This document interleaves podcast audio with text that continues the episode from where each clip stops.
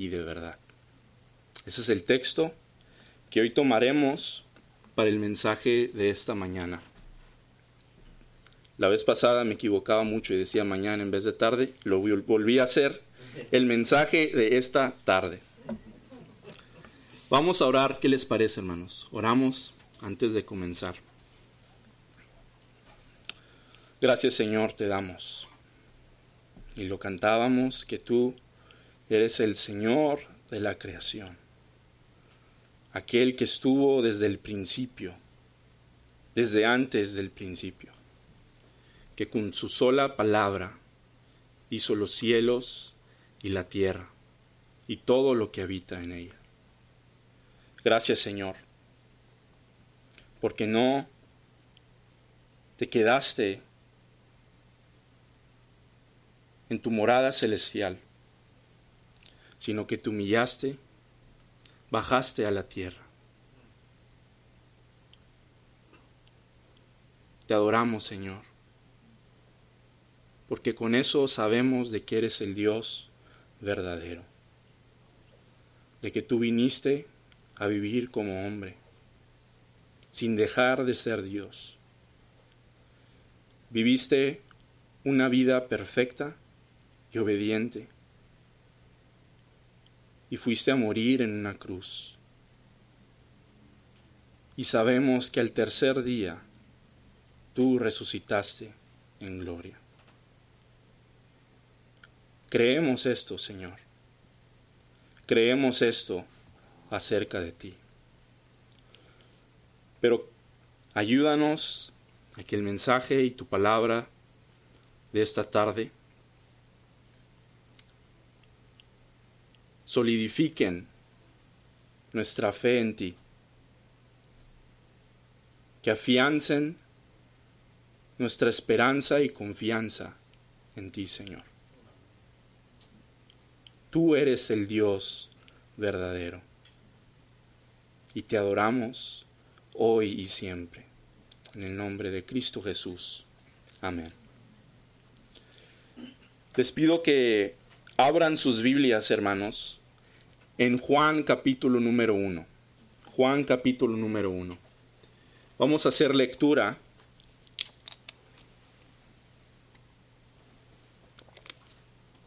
a los primeros 18 versículos de este hermoso libro que si no lo han leído nosotros lo estamos leyendo en nuestra adoración familiar y Camila cómo se ha gozado leyendo eh, este libro ella le encanta su, historia favorita es cuando Jesús sacó de la tumba a Sáralo. Ella dice así, Sáralo.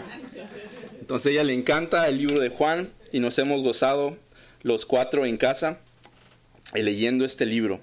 Pero vamos a leer esta, este, este capítulo, estos 18 versículos. Síganme por favor con su vista. Dice, en el principio era el verbo el verbo era con Dios y el verbo era Dios. Este, este era en el principio con Dios. Todas las cosas por Él fueron hechas y sin Él nada de lo que ha sido hecho fue hecho. En Él estaba la vida y la vida era la luz de los hombres. La luz en las tinieblas resplandece y las tinieblas no prevalecieron contra ella. Hubo un hombre enviado de Dios, el cual se llamaba Juan. Este vino por testimonio para que diese testimonio de la luz, a fin de que todos creyesen por él. No era él la luz, sino para que diese testimonio de la luz. Aquella luz verdadera que alumbra a todo hombre venía a este mundo. En el mundo estaba y el, el mundo por él fue hecho, pero el mundo no le conoció. A lo suyo vino, y los suyos no le recibieron. Mas a todos los que le recibieron, a los que creen en su nombre, les dio potestad de ser hechos hijos de Dios, los cuales no son engendrados de sangre, ni de voluntad de carne, ni de voluntad de varón, sino de Dios. Y aquel verbo fue hecho carne y habitó entre nosotros, y vimos su gloria, gloria como del unigénito del Padre, lleno de gracia y de verdad. Juan dio testimonio de él y clamó diciendo, Este es de quien yo decía, el que viene después de mí es antes de mí, porque era primero que yo. Después, perdón, porque de su plenitud tomamos todos y gracia sobre gracia. Pues la ley por medio de Moisés fue dada, pero la gracia y la verdad vinieron por medio de Jesucristo. A Dios nadie le vio jamás, el unigénito Hijo que está en el seno del Padre, Él le ha dado a conocer. El verbo fue hecho carne. Ese es el título del sermón, el verbo hecho carne. Hermanos, a, lo largo de la historia de la iglesia han habido muchas situaciones u ocasiones en que se ha querido desacreditar la deidad de Jesús. Y no solamente la deidad de Jesús, sino también se ha querido desacreditar la humanidad del mismo, del mismo Señor Jesucristo. Por ejemplo, allá en el 325 después de Cristo, cuando la iglesia ya tenía escasos 300 años, se formó un concilio y después de ese concilio se formó un credo, el credo, el famoso credo niceno. Perdón, sí, niceno. Y el credo niceno se hizo porque había una falsa enseñanza de un falso maestro llamado Arius que enseñaba que Cristo realmente no era Dios. Cristo no era Dios. Sabemos y creemos que esa es una falsa enseñanza. Entonces la iglesia y los líderes de la iglesia de aquel entonces formaron un concilio y dijimos y dijeron, esto es lo que creemos. El credo niceno. Lo voy a leer rápidamente. Dice, creo en un solo Dios, Padre Todopoderoso, Creador del cielo y de la tierra y de todas las cosas visibles e invisibles. Y en un solo Señor Jesucristo, Hijo unigénito de Dios, engendrado del Padre antes de todos los siglos, Dios de Dios, luz de luz, verdadero Dios de Dios verdadero, engendrado, no hecho, consustancial con el Padre, por el cual todas las cosas fueron hechas el cual por amor a nosotros y por, por nuestra salud descendió del cielo, y tomando nuestra carne de la Virgen María por el Espíritu Santo, fue hecho hombre, y fue crucificado por nosotros bajo el poder de Poncio Pilato, padeció y fue sepultado, y al tercer día resucitó según las Escrituras. Subió a los cielos y está sentado a la diestra de Dios Padre, y vendrá otra vez con gloria a juzgar a los vivos y a los muertos, y su reino no tendrá fin. Y creo en el Espíritu Santo, Señor y dador de vida, procedente del Padre y le dijo y del Hijo, el cual con el Padre y el Hijo juntamente es adorado y glorificado, que habló por los profetas, y creo en una santa iglesia católica y apostólica. Confieso un bautismo para remisión de pecados y espero la resurrección de los muertos y la vida del siglo venidero. Unas preguntitas ahí al final, ¿no? Pero la primera parte diciendo que Cristo es Dios. Cristo es Dios.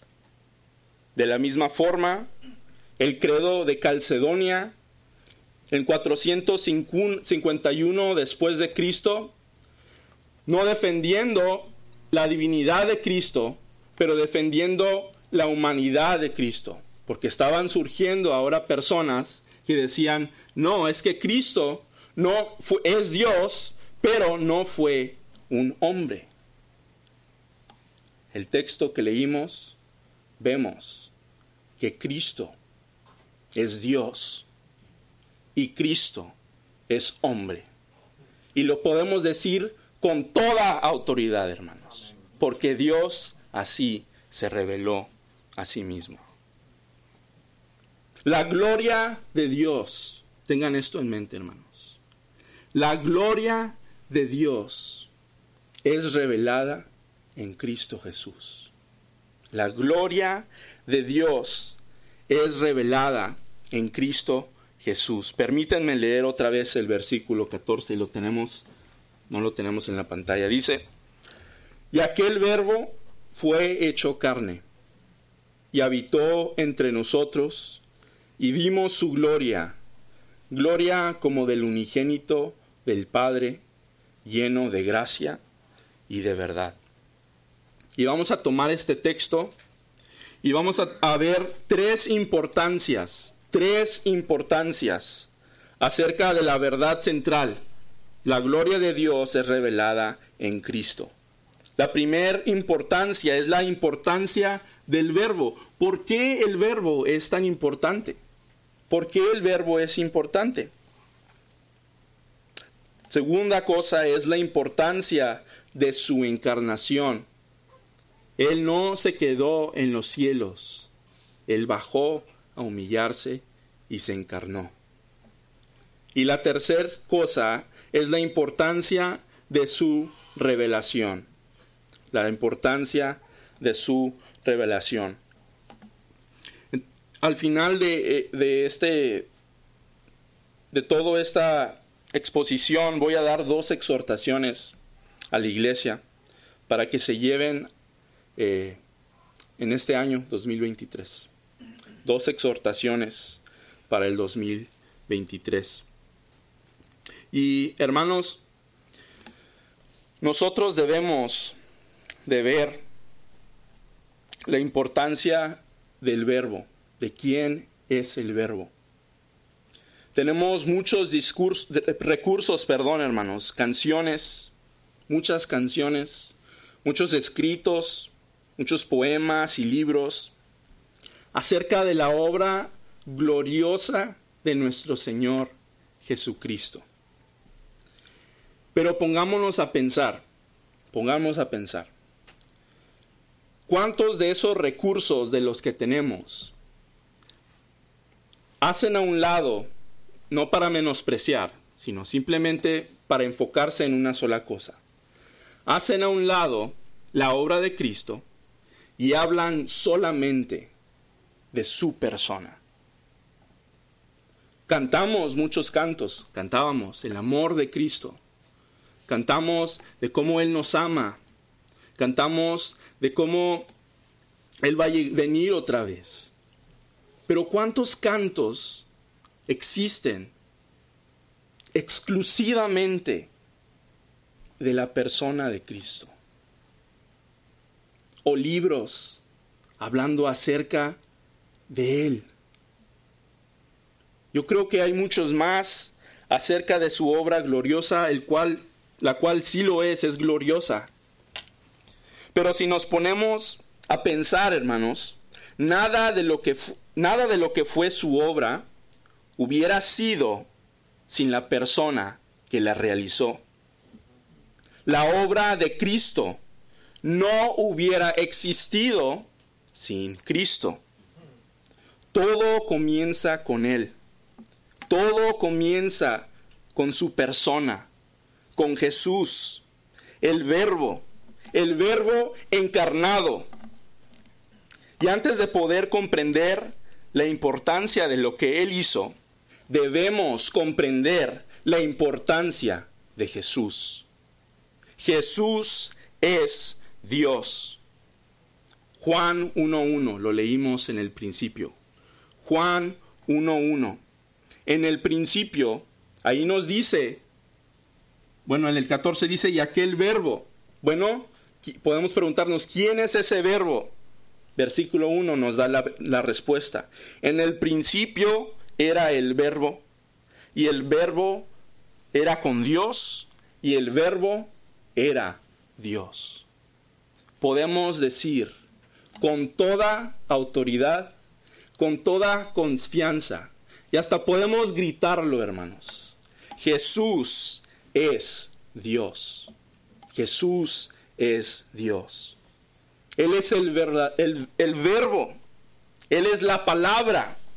Él es Dios mismo. A través de la historia, muchos han intentado distorsionar la divinidad de Cristo. Pero la misma palabra, la palabra de Dios, nos revela que Jesús es Dios. Jesús, perdón, Jesús es Dios. Hasta la fecha, hermanos, ahorita mismo, existen sectas y religiones que rechazan la, la divinidad de Cristo. Los musulmanes, por ejemplo, ellos creen que Cristo fue solamente un profeta, solamente un profeta. Esa es una aberración, esa es una blasfemia, porque Cristo es Dios. Una vez estábamos en el trabajo, donde trabajamos eh, mi papá, Juan Carlos, Mario y yo, y ahí llegan muchas personas del África, los cuales son musulmanes. Y llegó un señor, mi papá y yo estábamos, pues no estábamos trabajando, estábamos sin hacer nada. Y vino un, un señor y dijo, se llamaba Muhammad. Y mi papá le dijo, Muhammad, como el profeta. Y dijo el Señor, se levantó el cuello y dijo, Mohammed es mi profeta. Y es tu profeta también, le dijo al hermano Juan Carlos. Mi papá con toda su calma lo vio y le dijo, mi Señor y Salvador es Jesucristo. Y él dijo, Él solamente es un profeta. No, Jesús es Dios. Jesús es Dios. Él mismo cuando oró intercediendo por su iglesia, por su pueblo, por los que en el Padre le había dado, dice así Jesús, en Juan 17, versículo número 5. Búsquenlo. Juan 17, versículo número 5. Él mismo dice, orando, dice, ahora pues, Padre, glorifícame tú al lado tuyo, con aquella gloria que tuve contigo antes que el mundo fuese. Jesús es Dios. Mateo 1:23. He aquí, una virgen concebirá y dará a luz un hijo, y llamará su nombre Emanuel, que traducido es Dios con nosotros. Romanos 9:5 de quienes son los patriarcas y de los cuales, según la carne, vino Cristo, dice, el cual es Dios sobre todas las cosas, bendito por los siglos. Amén. Jesús es Dios, hermanos. Podemos ver no solamente de cómo lo dice textualmente en la Biblia, lo proclama como Dios, pero podemos ver ejemplos de Jesús siendo Dios en la tierra. Un poquito después de aquella oración donde Jesús intercedía por los suyos en Juan 17, allá en Juan 18, cuando ya eh, los soldados vinieron a arrestar a Jesús, hay un ejemplo y, hay un detalle que podemos pasar por alto muy fácilmente. Pero este detalle habla de que Jesús realmente es Dios. Miren en Juan 18, versos del 4 al 6. Más atrás decía que una compañía de soldados habían venido y otras personas del gobierno judío, por así decirlo, habían venido a arrestarlo. Bueno, hermanos, una compañía de soldados, tengan esto en mente, una compañía de soldados eran de entre 600 y 1000 soldados. No eran solamente un puño de soldados que fueron a arrestar a Jesús. No eran 5, 6, no eran 10, 20, 100. Eran entre 600 y 1000 soldados que fueron a arrestar a Jesús. Y dice así versículo 4 del capítulo 18. Pero Jesús, sabiendo todas las cosas que le habían de sobrevenir, porque sabía, porque Él es Dios, se adelantó y les dijo, ¿a quién buscáis? Le respondieron, a Jesús Nazareno. Jesús les dijo, yo soy. Y estaba también con ellos Judas, el que le entregaba. Fijen esto, hermanos. Cuando les dijo, yo soy, retrocedieron y cayeron en tierra. Dos palabras tuvo que pronunciar Jesús. Dos palabras. Para que entre 600 y mil soldados se cayeron en tierra. Jesús es Dios. Y estamos todavía, ¿no? En esta época de Navidad. Y era el, mensaje que yo iba a traer la semana pasada. La importancia de la Navidad no es tanto de que Jesús nació. El nacimiento de Jesús fue el comienzo de su obra. Pero la importancia de todo esto es que, es que el Dios vivo y verdadero se había encarnado. Había sido profetizado. Allá en Isaías 9:6, porque un niño, niño nos es nacido, hijo nos es dado, el principado de su hombro, y se llamará su nombre, admirable, consejero, Dios fuerte, Padre eterno, príncipe de paz. Y así fue en Belén, el Dios verdadero nació, nació de una virgen, milagrosamente, y el verbo fue hecho carne. Cítenle este versículo a los testigos de Jehová, hermanos. Los testigos de Jehová, una secta falsa, ellos no son salvos, ellos niegan la divinidad de Cristo. Una vez me, puse a, investigar a los testigos de Jehová y me fui a su página. Y dice, ellos mismos se contradicen, porque ellos piensan que es el profeta del que habla el, el Antiguo Testamento, mas no es Dios. Ellos creen que Jesús cumplió todas las profecías de Isaías, como del capítulo número 5 hasta el capítulo como 16. Ellos creen eso. Dentro de ese rango de capítulos, está este versículo, Isaías 9:6. Y dice que su nombre, admirable consejero, Dios fuerte. Jesús es Dios. Hermanos, existe también una gran conexión entre Éxodo 3:14 y el libro de Juan. Si leemos en Éxodo, Sabemos que Dios se, comunica con Moisés por medio de una zarza en llamas.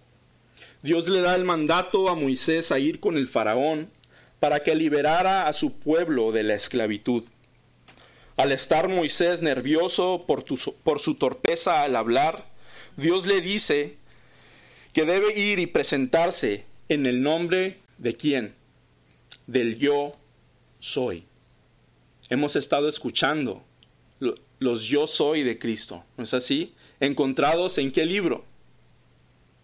En el libro de Juan.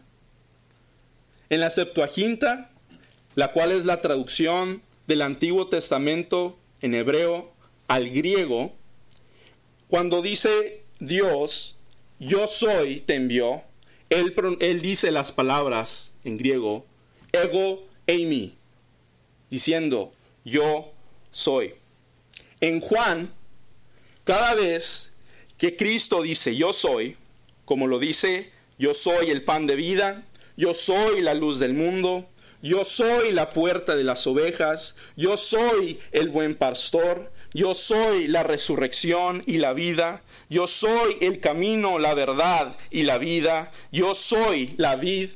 Él utiliza, utiliza las mismas palabras que se utilizan en la Septuaginta, en Éxodo 3:14. Ego eimi, yo soy. ¿Por qué? Porque Él es Dios.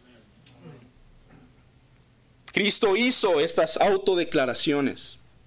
Él mismo se adjudicaba como el Dios verdadero. ¿Por qué es importante el verbo? ¿Por qué es importante Jesús, el Cristo? Porque Jesús es Dios. Por eso es importante. Por eso la importancia de Jesús. Si hubiera sido cualquier otro hombre, incluso si hubiera hecho la misma obra de Cristo, a excepción de su perfección y obediencia, pero pongan, piensen, hubiera hecho el mismo sacrificio, no hubiera importado, porque esa persona no hubiera sido Dios. Jesús es Dios. Vayamos ahora a la importancia de su encarnación. Jesús, ya vimos, es verdaderamente Dios, pero Él es también verdaderamente hombre. Voy a leer un texto, hermanos, y voy a ver si ustedes reconocen este texto. Yo sé que el pastor Tim sí lo va a reconocer. Dice, el Hijo de Dios, la segunda persona en la Trinidad, siendo Dios verdadero y eterno, el resplandor de la gloria del Padre, consustancial con aquel e igual a Él, que hizo el mundo y que sostiene y gobierna todas las cosas que ha hecho. Cuando llegó la plenitud del tiempo, tomó sobre sí la naturaleza del hombre, con todas sus propiedades esenciales y con sus debilidades concomitantes. Aunque sin pecado, siendo concebido por el Espíritu Santo en el vientre de la Virgen María, al venir sobre ella la simiente de Abraham y David según las Escrituras, de manera que dos naturalezas completas, perfectas y distintas se unieron inseparablemente en una sola persona pero sin conversión, composición o confusión alguna. Esta persona es verdaderamente Dios y verdaderamente hombre, aunque un solo Cristo, el único mediador entre Dios y el hombre. ¿Dónde encontramos esto? En nuestra Confesión Bautista de Fe de Londres de 1689. En el capítulo 8 índice número 2. Nosotros mismos, nuestra iglesia misma, cree que verdaderamente Dios es Cristo y verdaderamente hombre es Cristo. ¿Y por qué lo creemos, hermanos? Porque eso es lo que la escritura dice. Entonces no solamente es importante saber que Jesús es Dios, también se debe entender que Jesús es hombre. Él es verdaderamente Dios y verdaderamente hombre. De la misma forma, como lo dije, en que la escritura nos dice que Jesús es Dios, así también la escritura nos deja saber cómo el Señor Jesús portó la humanidad que usted y yo portamos. Allá en Romanos 1, versículo del 2 al 4, dice que él había prometido antes que por sus profetas en las santas escrituras acerca de su Hijo, nuestro Señor Jesucristo, que era del linaje de David, según la carne, que fue declarado Hijo de Dios con poder, según el Espíritu de Santidad, por la resurrección de entre los muertos. Encontramos la palabra carne, carne, ¿Qué quiere decir carne? Carne, carne, nada más. ¿Por qué? Porque Jesús fue verdaderamente hombre. Primera de Juan, capítulo 4, 2 y 3. En esto conoced el Espíritu de Dios. Todo espíritu que confiesa que Jesucristo ha venido en carne es de Dios. Y todo espíritu que no confiesa que Jesucristo ha venido en carne, no es de Dios. Y este es el espíritu del anticristo, el cual vosotros habéis oído que viene y que ahora está, ya está en el mundo. Jesús es, fue hombre, hermanos. en su humanidad, en su carne, en su carne, así como la, la, que tenemos usted y yo, Él vino a padecer las mismas debilidades que todos nosotros tenemos. Él experimentó lo que cualquier humano pudo experimentar. Podemos ver cómo Jesús lloraba al ver la historia de Sáralo, de Lázaro, vemos que Lázaro era un amigo de Jesús. Y cuando él se enteró que Lázaro había fallecido, ¿qué dice la escritura? Que él lloró. Después de esto, sabiendo Jesús que ya todo estaba consumado, dijo, perdón, es cierto. No tengo el texto, pero se encuentra en Juan capítulo número 11. 11.43. Gracias. Y vemos cómo Jesús lloró por su amigo Lázaro. O cuando estaba entrando, ya por entrar a la ciudad de Jerusalén, en su última entrada triunfal a Jerusalén. Vio y sabía que esa Jerusalén iba a ser destruida. ¿Y qué hizo Jesús? Dice la escritura que él lloró. Él lloró. ¿Usted llora, hermano? ¿Usted llora por lo que le pasa en la vida? ¿Usted llora por alguna carga, no sé, de sus hijos, algún problema que esté pasando en su vida. Tengan la confianza, tengan el descanso de que Cristo también lloró. Cristo lloró, así es como usted como yo así como nosotros lloramos. Él lloró porque así como usted y yo somos hombres, raza humana, Cristo también fue hombre. Jesús tuvo hambre y tuvo sed. Ahí en Juan 19, 28 dice, después de esto, sabiendo que Jesús ya todo estaba consumando, dijo, para que la escritura se cumpliese. Tengo sed. Ahí en Marcos 11:12 dice que al día siguiente, cuando salieron de Betania, dice que él tuvo hambre. Entonces Jesús experimentó lo que usted y yo experimentamos.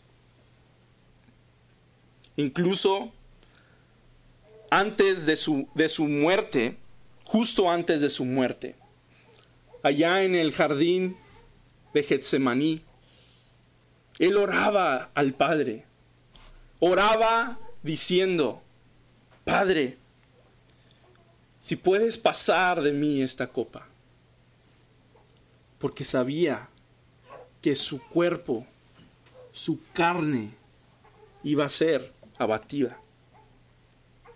Y así fue, hermanos. Así fue. Cada latigazo que Jesús recibió, Él lo sintió, así como usted y yo lo hubiéramos sentido. Cuando escupieron en su cara, Él sintió la saliva, Él sintió cómo escurría por su mejilla. Cuando le pusieron la corona de espinos, él sintió cómo las espinas de aproximadamente dos pulgadas atravesaban su cuero cabelludo hasta llegar hacia, su cráneo. Él sintió todo esto. Él sintió cuando le clavaron los clavos en sus manos y en sus pies. Él lo sintió. Porque así como Jesús es verdaderamente Dios, Él es verdaderamente hombre profesamos, profesamos eso. Hermanos, Él es de hombre. Cristo ciertamente vino a este mundo. Cuán glorioso, hermanos, es que Cristo vino al mundo. Dice ahí en Juan 1.17, ¿no? Perdón, 1.14. Y habitó. Él fue hecho carne y habitó. ¿Dónde habitó Jesús? ¿Dónde habitó Jesús? ¿Habitó acaso en palacios? Él pudo bien haber destituido al César y ponerse como rey sobre Jerusalén terrenal, ¿no? Pero él no hizo eso. ¿En dónde habitó Jesús? Él habitó, dice, entre nosotros. Entre nosotros. Él ni siquiera, hermanos, habitó en una casa como usted y como yo.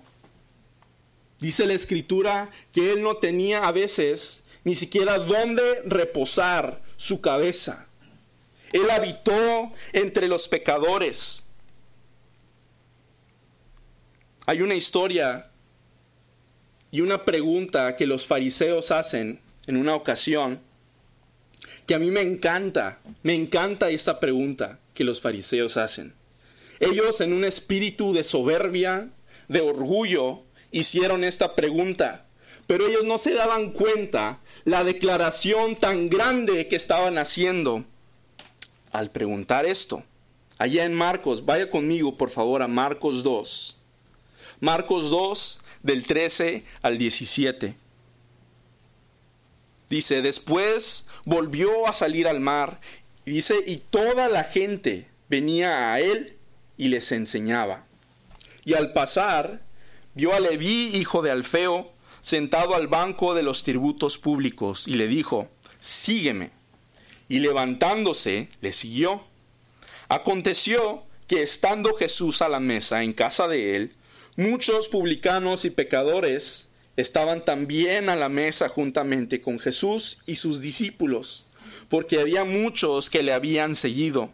Y los escribas y los fariseos, viéndole comer con los publicanos y con los pastores, dijeron a los discípulos, esta es la pregunta, ¿qué es esto? Que él come y bebe con los publicanos y pecadores. Al oír esto Jesús les dijo, los sanos no tienen necesidad de médico, sino los enfermos. No he venido a llamar a justos, sino a pecadores. ¿Qué es esto? preguntaron los fariseos. ¿Qué es esto que él come y bebe con los publicanos y pecadores? Nosotros podemos decir, hermanos, que Jesús comió y bebió con pecadores. Él quiere, Él quiere estar con pecadores. Él busca. Él vino a salvar y a buscar aquello que se había perdido. De esa forma Jesús habitó como hombre aquí en la tierra. Hermanos, Jesús es Dios, Jesús es hombre. Entonces ya podemos ver, ¿no? La importancia del verbo y la importancia de su encarnación. Ahora vamos a ver la importancia de su revelación. Cristo vino a revelar la gloria del carácter de Dios. Por medio de Jesucristo, el mundo pudo ser testigo del carácter de Dios, el cual estaba plasmado en una persona. Esa persona es Cristo. Allá el versículo 18 dice, a Dios nadie le vio jamás. El unigénito Hijo que está en el seno del Padre, Él le ha dado a conocer.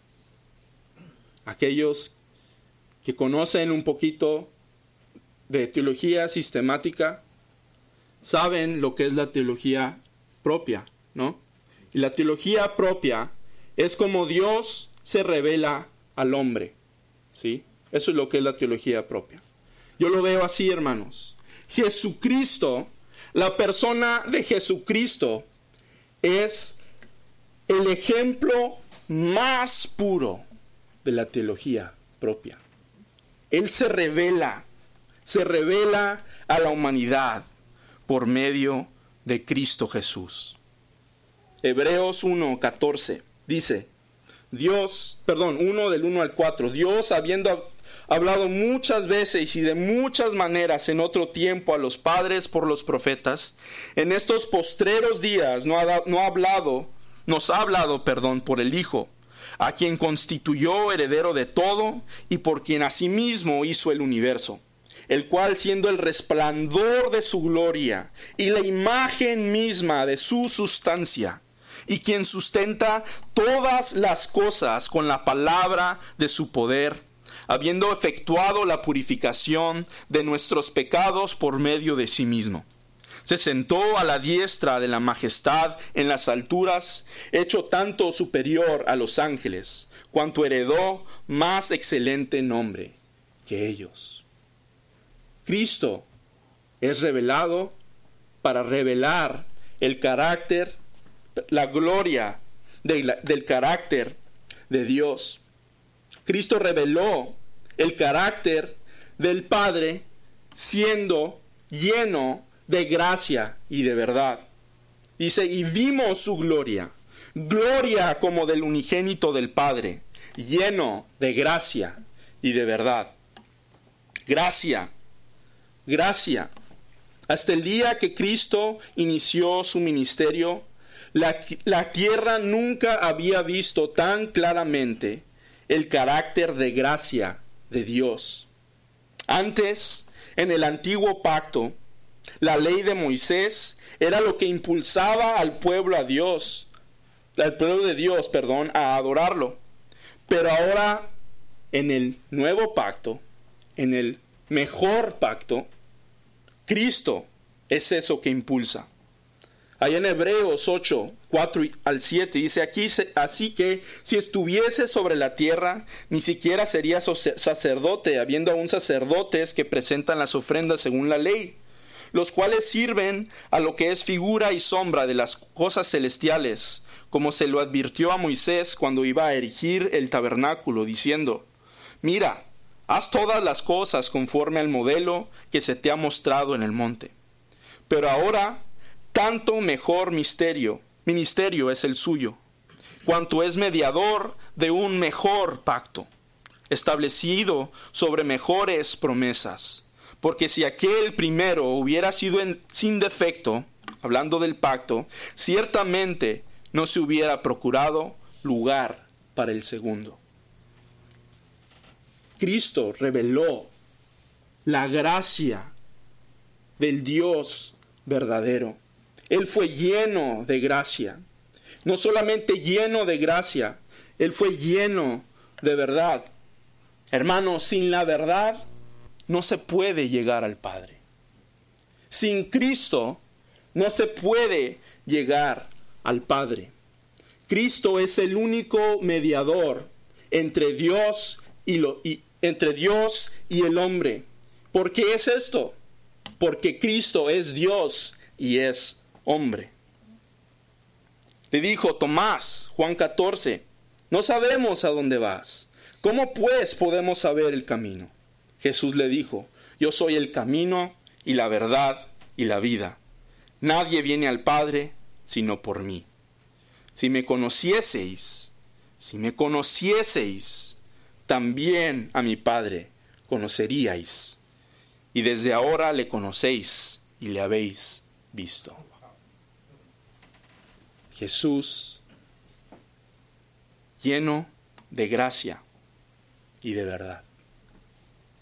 La importancia del verbo, la importancia de su encarnación, la importancia de su revelación. Cristo es Dios, Cristo es hombre y Cristo nos lleva al Padre.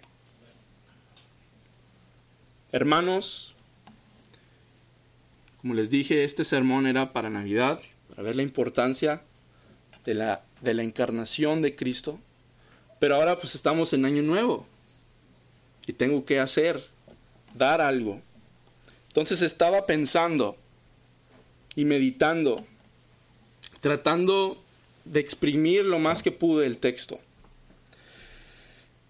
Y de manera, aunque el texto no lo dice explícitamente, pero de manera muy natural, pude deducir dos aplicaciones a nuestra vida. Dos aplicaciones.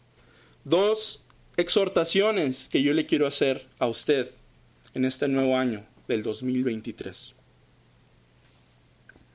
Los voy a decir de, forma imperativa, pero créame que yo no quiero imponer nada en usted, solamente lo digo de forma imperativa, como mandato, como un ruego a usted, para que usted pueda comprender lo que yo estoy tratando de transmitir. Hermano, en este 2023, usted debe conocer más a Jesús. Usted debe conocer más a Jesús.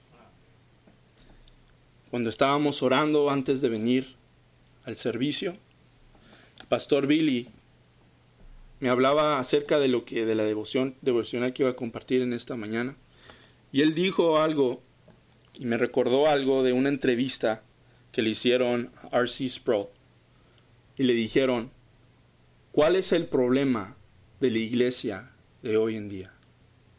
Y su respuesta fue que no conocen a Dios. No conocen a Dios. Hermanos, conozca a Dios, conozca a Cristo, vaya a su palabra. No hay otra forma.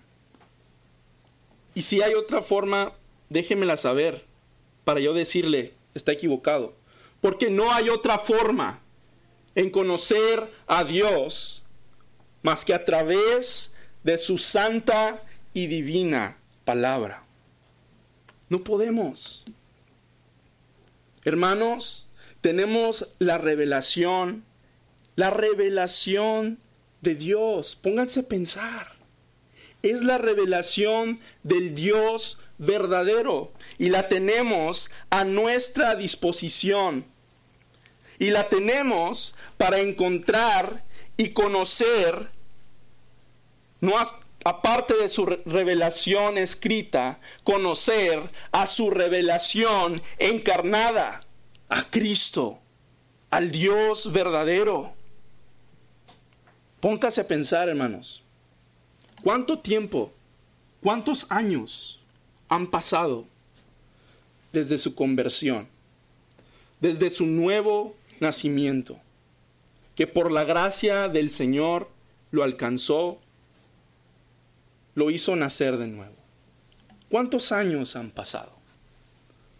El conocimiento que usted tiene acerca de Dios se asemeja a la cantidad de años que usted tiene de ser cristiano. ¿Cómo puede usted, hermano? De forma práctica, ¿no?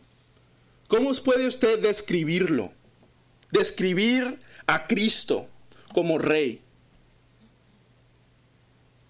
¿Cómo podría usted describirlo? ¿Como el Salvador? ¿O como juez? ¿O como sumo sacerdote? ¿O como abogado? ¿O como apóstol? ¿O como profeta? ¿Cómo podría, usted podría describir a Cristo en cada área? Tal vez no en cada área, pero al menos sí en una, de una manera profunda ¿O solamente se quedó, Cristo es mi Salvador? Es lo único que sé. Tenemos todo el consejo de Dios para conocerlo y adorarlo.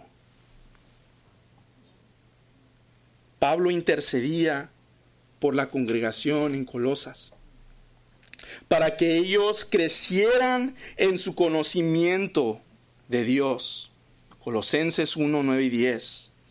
Y él decía, por lo cual también nosotros, desde el día que lo oímos, no cesamos de orar por vosotros. Él refiriéndose a Pablo y Timoteo. Y de pedir, dice, para que seáis lleno del conocimiento de su voluntad en toda sabiduría e inteligencia espiritual. Para que andéis como es digno del Señor, agradándole en todo, llevando fruto en toda buena obra y creciendo en el conocimiento de Dios. Creciendo en el conocimiento de Dios.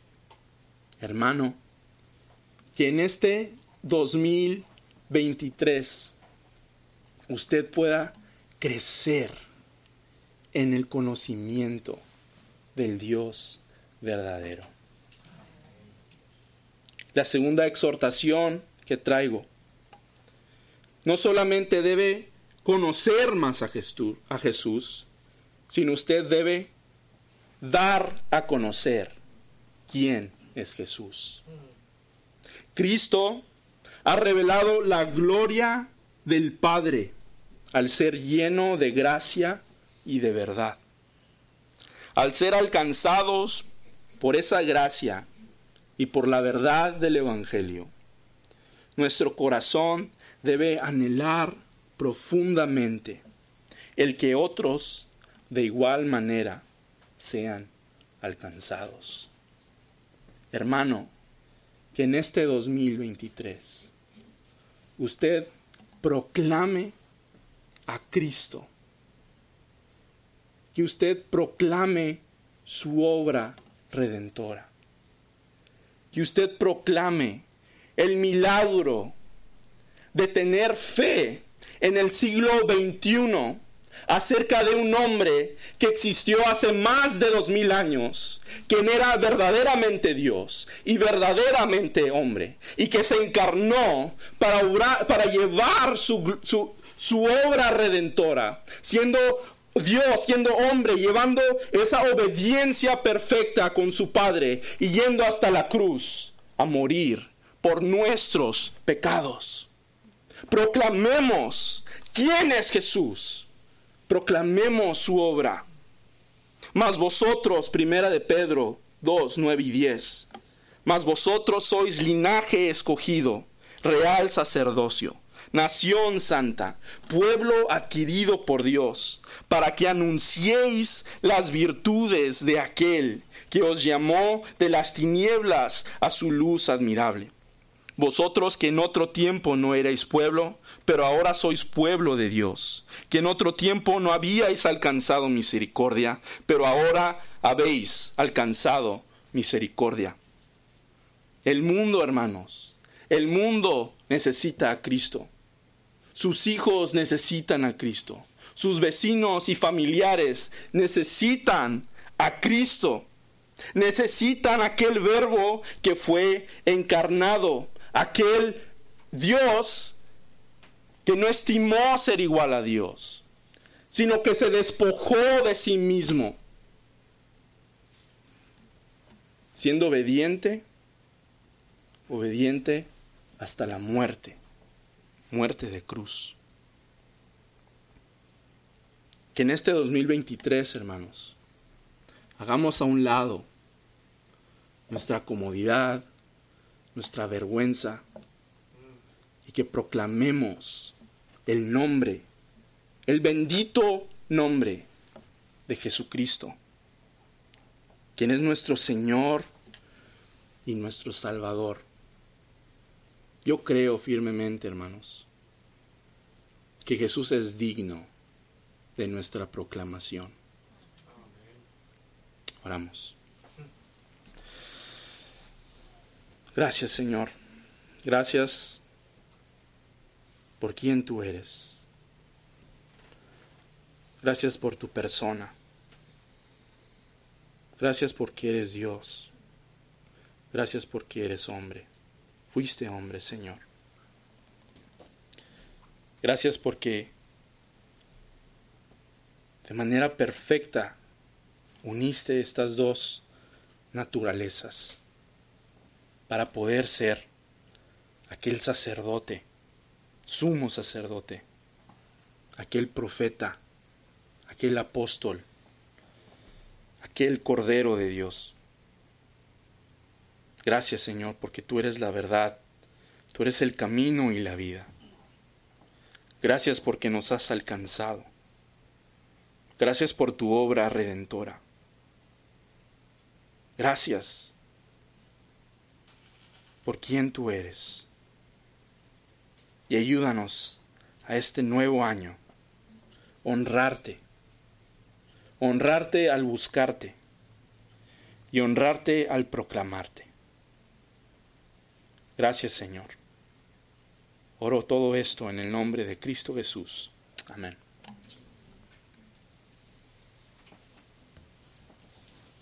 Pues vamos a cantar, hermanos.